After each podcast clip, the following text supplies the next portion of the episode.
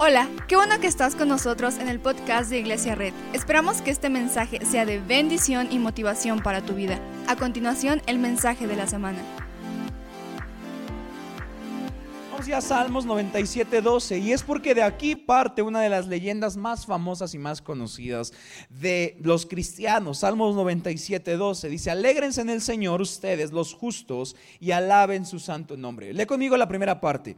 Alégrense en el Señor. Hacemos una oración, Señor Jesús, gracias por este día, gracias Padre porque tú estás aquí en medio de nosotros, te pedimos que tomes el control y abras nuestro entendimiento para lo que quieres decirnos. Gracias Señor Jesús y todos decimos amén. Recuerda que leyendas urbanas es cuando mezclamos un poco de datos reales, con hechos reales con datos inexactos y cuando mezclamos hechos reales con datos inexactos creamos una fábula.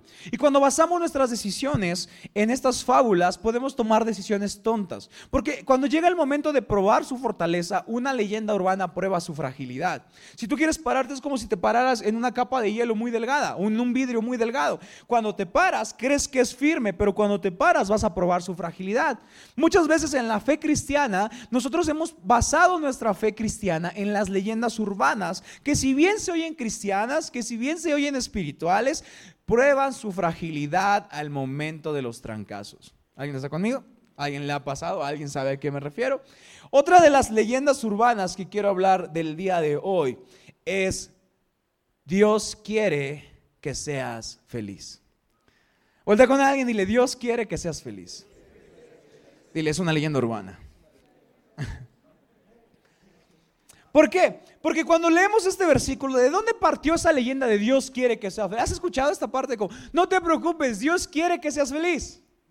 Entonces, vamos por la vida enseñando a la gente que Dios quiere que seas feliz. Entonces, llegamos a la iglesia pidiendo cosas que den mi felicidad. Queremos que nos arreglen la casa, Queremos que nos arreglen a un hijo que anda ahí medio descompuesto. Queremos que nos arregle una familia. Porque, y cuando no pasa, nos frustramos porque creemos que Dios está para hacernos felices. Entonces vemos a Dios como una maquinita cósmica donde le metemos monedas, le metemos nuestro diezmo, le metemos cuatro domingos al mes y creemos que vamos a sacar un cupón de alegría. Entonces vamos a decir, ah, wow, sí, felicidad, gracias Dios. Y entonces vamos por la vida diciéndole a la gente, no te preocupes, es que Dios quiere que seas feliz. Vamos, vamos con nuestros amigos, vamos con nuestros compañeros cristianos y le decimos, no, no, no, haz lo que quieras porque Dios quiere que seas feliz. Y este, este, esta parte de la alegría, la felicidad, viene de este versículo porque confundimos el Dios te va a dar felicidad con el alégrense en el Señor. ¿Alguien está conmigo? Una cosa muy diferente es Dios te va a hacer feliz y otra cosa diferente es alégrate en Él. Pero el problema de pensar en esto es que creemos que la alegría debe estar en lo que Dios nos da. Muchos cristianos, mucha gente que conoce de Dios, creemos que voy a ser feliz por cuanto Dios me da. Pero la alegría que Dios nos da no debe estar basada en cuanto nos da, sino en cuanto Él nos ama. No debe estar basada en lo que nos da, sino debe estar basada la alegría en el Señor mismo. Entonces cuando decimos Dios quiere que seas feliz, probablemente estamos, estás hablando tu propio evangelio. Debemos buscar la alegría en lo que, no en lo que nos da, sino en Él. ¿Cuántas veces has venido a la iglesia para buscar novia? No levanten su mano, sería muy, muy penoso. Uno medio distraído dijo, amén. ¿Cuántas veces has, venido a la iglesia para encontrar que alguien te preste dinero? Que alguien te ayude con algo. Y cuando no nos dan eso, cuando no encontramos algo, cuando no encontramos la felicidad, nos frustramos con Dios. Y le decimos, Dios, no se supone que tú quieres que sea feliz, no se supone que tú quieres que, que, veamos todo color de rosa, no se supone que tú quieres que corramos en un campo de tulipanes y vayamos, ah, y, nos frustramos porque a veces amamos más a lo que Dios nos puede dar que a Dios mismo. A veces amamos más lo que Dios nos puede dar que a Dios mismo. A veces amamos más venir a la iglesia porque me han dicho que puedo encontrar mi pareja cuando no amo a Dios por lo que sucede aquí y no lo adoro y nada más estoy levantando las manos para, para ver quién las levanta conmigo y a ver si se cruzan por ahí con alguien. Digo, oh, hola, ¿Puede estar en tu equipo de voluntarios? La alegría debe buscarse en Dios, no en lo que nos puede dar. Entonces a veces hacemos cosas para cumplir un requisito, para obtener monedas, para meterlas en nuestra máquina de Dios, de Dios felicidad cósmica, para tener felicidad cuando Dios no es eso. Te voy a decir tres peligros de la teología de la felicidad. Voltea con nadie y dile teología de la felicidad. La teología de la felicidad hace y predica que si me hace feliz es bueno. ¿Alguien está aquí? La teología de la felicidad predica que si me hace feliz es bueno. Entonces, si no me hace feliz, no es bueno. Entonces yo baso, yo analizo lo que hago dependiendo si me hace feliz o no. Entonces digo, ¿me hace feliz? Sí. Ah, entonces Dios va a entender. Hola, ¿hay alguien aquí? A veces vemos a Dios como una teología de la felicidad y no como una teología de santidad. A veces medimos la vida por si me gusta o por si no me gusta. Entonces a veces creemos, es como, ah, Dios va a entender. Es que me hace feliz irme de viaje con mi novio. Dios va a entender. ¿Acaso Dios no quiere que sea feliz? Entonces Dios va a entender. Cuando decimos la frase Dios va a entender, estamos obligando a Dios a traicionar su santidad de dos mil años para entender a una persona que vive en Tlaxcala que... ¿En serio nos creemos tan especiales? ¿En serio creemos que, que podríamos decir Dios, y si le pones una cláusula a tu mandamiento, ¿por qué? Es que tu mandamiento no me hace tan feliz. Entonces decimos, no, es que Dios va a entender. Dios va a entender. Y la teología de la felicidad ha hecho que vivamos una vida diciendo, Dios va a entender. Entramos a un vicio y decimos, es que Dios va a entender que soy triste. Tenemos una novia que nos está jalando del otro lado de la iglesia y decimos, es que Dios va a entender, es que, es que es muy bueno, solo le falta ser cristiana. Es que tengo que buscar mi trabajo y pero no te da tiempo a hacer nada, no puedes ni buscar a Dios, te está alejando. Sí, sí, pero pero Dios va a entender, Dios va a entender que estoy buscando mis sueños. imagínate decirle, ponerte delante de Dios y decirle, "Dios, ¿verdad que entiendes?" y que agarre su ley y te diga, "Sí, cierto, ¿cómo no se me había ocurrido que puedo tirar mi ley para que puedas cumplir tu sueño?" Es como Dios te va a decir, "Oh, oh, wow, qué genio eres." Entonces mejor que todos vengan delante de mí y digan, Dios, tú entiendes, ¿verdad? Y voy a decir, ah, sí, perdona, mi ley no sirve, mi ley que demuestra mi santidad, la de la puse nada más para nada, porque a veces vivimos la vida pensando que lo que me hace feliz es bueno y lo que no me hace feliz no es bueno. Pero cuando seguimos a Dios, entendemos que aunque me haga feliz, puede estar en contra de lo que Dios quiere aunque me llene de fama, puede estar en contra de lo que Dios quiere. Aunque me llene de dinero, de dinero, puede estar en contra de lo que Dios quiere. Aunque parezca una buena pareja, puede estar en contra de lo que Dios quiere. Porque eso ha hecho la teología de la felicidad. La teología de la felicidad también ha hecho que nos frustremos con Dios cuando vivimos pruebas, cuando vivimos riesgos, cuando vivimos sufrimiento y cuando vivimos inconveniencias. Porque decimos, me dijeron que esto no iba a pasar. ¿Y alguien se acuerda de, hace ocho días? Va a pasar. Porque Dios nunca prometió que no estarías, que estarías libre de pruebas. Dios prometió que estaría en tu presente contigo, caminando como fuerte guerrero. Y aún aunque andes en valle de sombra de muerte, estará al final esperándote con un banquete. Pero a veces decimos, ah, no, creo que no tengo que pasar por valle de sombra porque Dios quiere que sea feliz. Dios quiere que el valle de sombra se convierta en una feria con algodones y disfrute la vida porque Dios quiere que sea feliz. Dios muchas veces está más preocupado por tu santidad que por tu felicidad. ¿Alguien está aquí? Dios está más preocupado por tu santidad que por tu felicidad. Y lo tercero que hace la teología de la felicidad es que adoramos falsos dioses. Adoramos falsos dioses de felicidad, de dinero, de fama, porque me provocan felicidad. ¿Cuántas veces he traicionado mi santidad por buscar mi felicidad? Entonces, ¿Dios quiere que seas feliz? No. Dios quiere que seas santo. Dios quiere que te acerques a Él. Dios quiere que vengamos cada día más decidiendo ser mejores delante de Él. Y esto no significa que no te vas a equivocar. Esto no significa que no vas a tener problemas. Significa que cuando la felicidad quiera ponerte un premio que parece mayor, puedas decir no, porque mi santidad es mejor. Porque mi santidad es mejor. Porque sí puedo ser feliz un segundo, pero aunque le diga Dios va a entender, Dios va a decir, te, perdono, pero aún así vas en contra de mi carácter. Y nosotros no fuimos llamados solamente a ser llamados cristianos o ser llamados gente que va a la iglesia. Nosotros fuimos llamados a ser discípulos de Jesús. Y Jesús muchas veces traicionó su felicidad por su santidad y por cumplir su propósito. Eso es ser un seguidor de Jesús. Jesús no era un maestro que iba repartiendo dinero, dones. ¿Cuántos seguidores quieres? 25 mil, toma 25 mil. ¿Cuántos millones? 10 millones de toma. 10 no, que había un hombre, un joven rico, que se pudría en dinero. Y entonces llegó delante del maestro y le dijo, ¿qué tengo que hacer? Y dijo, vende todo. ¿Sabes qué le dijo? ¿Puedes traicionar tu felicidad por buscar mi nombre? ¿Puedes traicionar lo que te hace feliz por seguirme? Porque solamente los que pueden traicionar su felicidad para buscar su santidad son herederos del reino. ¿Estoy predicando muy fuerte? ¿Le bajamos dos, dos niveles?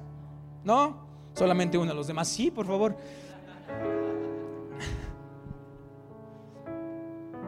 Entonces, tu felicidad no es lo principal para Dios, tu santidad es lo principal para Dios. Ok, entonces, ¿Dios realmente quiere que seas feliz? Dios quiere que seas santo y a través de esa santidad darte felicidad.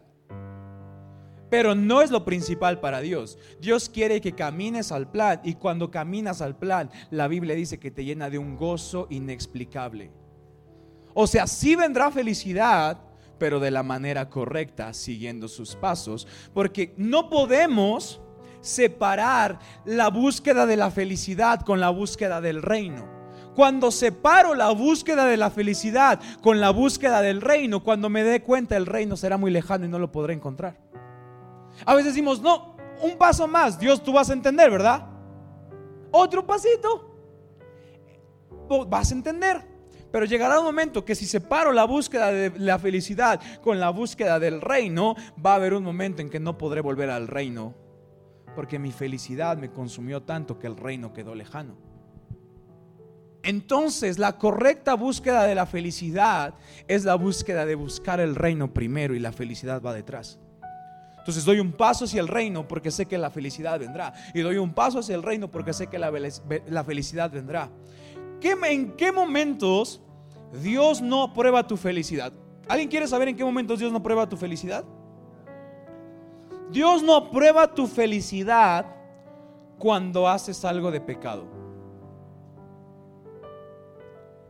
Por más que le busques aprobación, por más que digas Dios va a entender, por más que digas, es que ella empezó, es que él empezó, es que fue solo un poquito, cuando haces algo, cuando cometes un pecado, cuando cometemos un pecado, Dios no va a probar tu felicidad.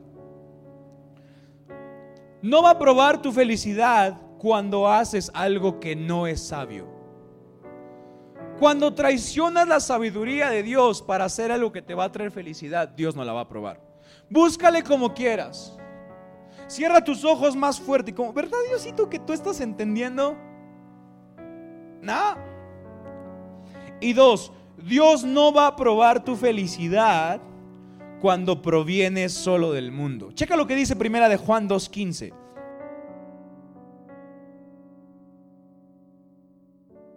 Dios quiere que seas santo antes de que seas feliz y la santidad traerá felicidad. Ahora, ¿significa que vamos a estar todos amargados? No, no, no, no, no. No estén tristes mañana y Dios quiere que esté triste y deprimido. No. Si no entendamos el camino, no es felicidad y reino aquí a un lado, es reino y detrás viene felicidad. Volta con alguien y dile reino y luego felicidad. Dile así, reino, felicidad. No felicidad y reino. Dice, no amen al mundo ni nada de lo que hay en él.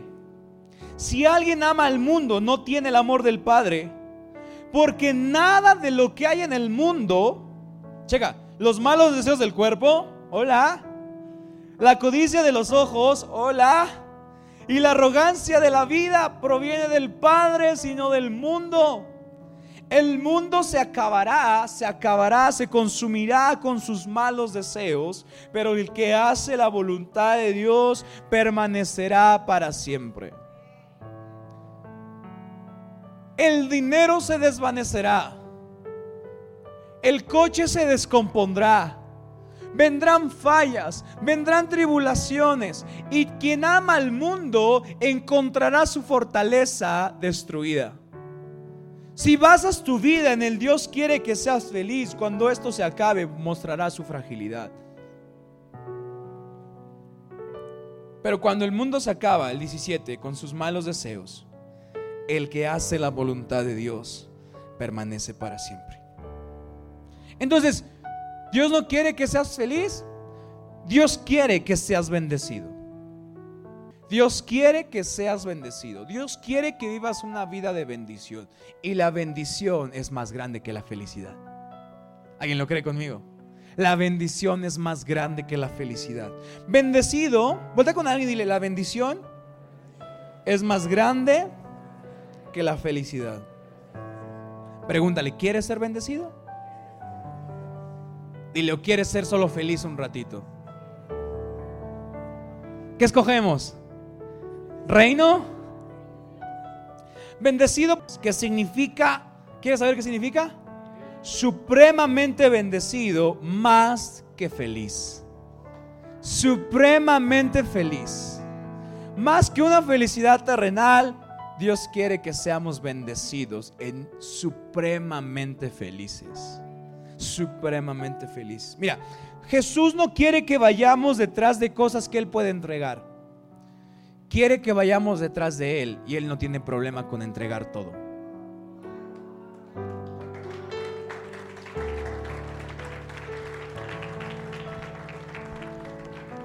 Jesús no quiere que vayamos detrás de Él por cosas que puede entregar. Jesús quiere que vayamos detrás de Él y Él te puede entregar todo. Ve tras de Él. Los discípulos no buscaron ser Pedro, los discípulos no buscaron ser el famoso Juan. Los discípulos vieron un maestro y lo amaron y lo siguieron. Y Jesús les entregó a Juan, el discípulo amado, a Pedro, la roca. ¿Alguien está aquí? Cuando sigues a Jesús, pero cuando solo lo buscas a Él primeramente, antes de cualquier cosa que te pueda entregar, Dios puede poner el mundo a tus pies porque sabe que tus ojos están puestos en Él. Quiero que vayamos a Mateo 5. Vuelta con alguien y le ¿quieres ser bendecido o quieres ser feliz? No se lo digan, pero podrías decirle, ¿quieres encontrar una novia para dos meses o quieres encontrar bendición para toda tu vida? ¿Quieres encontrar un empleo que tu dinero se acabará en 10 años o quieres vivir una vida delante del Dios adorando en calles de oro? Voltea con alguien y dile, ¿qué prefieres? ¿Reino o felicidad? Dice, cuando vio las multitudes, subió a la ladera de una montaña y se sentó. Sus discípulos se, se le acercaron y tomando él la palabra comenzó a enseñarles diciendo, Checa. Checa, checa esto. No les dijo checa, checa tú. De repente Jesús ve que una multitud le está siguiendo por lo que puede que dar. Entonces de repente Jesús va caminando y ve gente. Y es como, oh". sigue caminando y ve más gente. Y es como, oye, ¿qué rollo? Es que dicen que sanas. Oh". Y sigue caminando más y hay más gente. Y es como de, Ah, ya entendí. Creen que si me siguen, les puedo entregar algo. Y hace uno de los sermones más famosos de Jesús. Pero checa, vean las multitudes como de, quieren, es como, quieren algo, ¿ah? ¿Quieres algo, ah? se sienta, dice, subió a la ladera de una montaña y se sentó. Los vio y es como de, estos algo quieren. Sus discípulos se le acercaron y tomando él la palabra, checa como los discípulos ya es, ya es como, oye Jesús, allá fulanito dice que trae 10 mil varos si oras por él. ¿Alguien está aquí? Oye Jesús, ese nos trae un burro último modelo. Pero que por favor le prestes un pedazo de tu manto. Y dice, y tomando él la palabra, comenzó a enseñarles diciendo, dichosos los pobres en espíritu, porque el reino de los cielos les pertenece. Dichosos los que lloran, porque serán consolados. Dichosos los humildes, porque recibirán la tierra como herencia. Dichosos los que tienen hambre y sed de justicia, porque serán saciados. Dichosos los compasivos, porque serán tratados con compasión. Dichosos los de corazón limpio, porque ellos verán a Dios. Dichosos los que trabajan por la paz, porque serán llamados hijos de Dios. Dichosos los perseguidos por causa de la justicia, porque el reino de los cielos les pertenece. ¿Sabes qué estaba diciendo aquí? No te voy a dar nada de lo que estás pensando en tu mente. ¿Quieres ser heredero conmigo? Dichosos los pobres en espíritu. Si buscas, no hay ningún momento que diga, dichosos los que buscan su felicidad. Dichosos los pobres en espíritu. Dichosos los que lloran. Dichosos los humildes, el 5. Dichosos los que tienen hambre y sed de justicia. Dichosos los compasivos. Dichosos los de corazón limpio. Porque ellos verán a Dios. Dichosos los que trabajan por la paz, porque serán llamados hijos de Dios. Dichosos los perseguidos por causa de la justicia. No sé tú, pero ser perseguido por causa de la justicia no es nada feliz. ser perseguido, ser bulleado por lo que crees, no es feliz. Que cuentes a alguien que no, no transaste a alguien, te va a decir, eres un tonto. El que no transa no avanza. Pero el Señor dice todo lo contrario. Dichosos los perseguidos por causa de la justicia. Dichosos los humillados por causa de la verdad. Porque de ellos es el reino de los cielos. El 11. Dichosos serán ustedes cuando por mi causa la gente los insulte. ¡Eh, eh, Jesús! Me dijeron que tú querías que fuera feliz. Y Jesús, sí, pero primero te van a insultar. Cuando los persigue y levante contra ustedes toda clase de calumnias, entonces, ahora sí, alégrense y llénense de júbilo porque les espera una gran recompensa en el cielo. Así también persiguieron a los profetas que los precedieron a ustedes. ¿Alguien está aquí? Jesús nos pone al mismo nivel que los profetas si decidimos buscar el reino. El Señor nos pone en el mismo nivel que ellos si decidimos buscar su santidad, si decidimos buscar su reino antes que nosotros. 12. Alégrense y llénense de júbilo, porque les espera una gran recompensa en el cielo. Así también persiguieron a los profetas que los precedieron a ustedes. Entonces, Jesús no quiere que vayamos detrás de Él por cosas que puede entregar.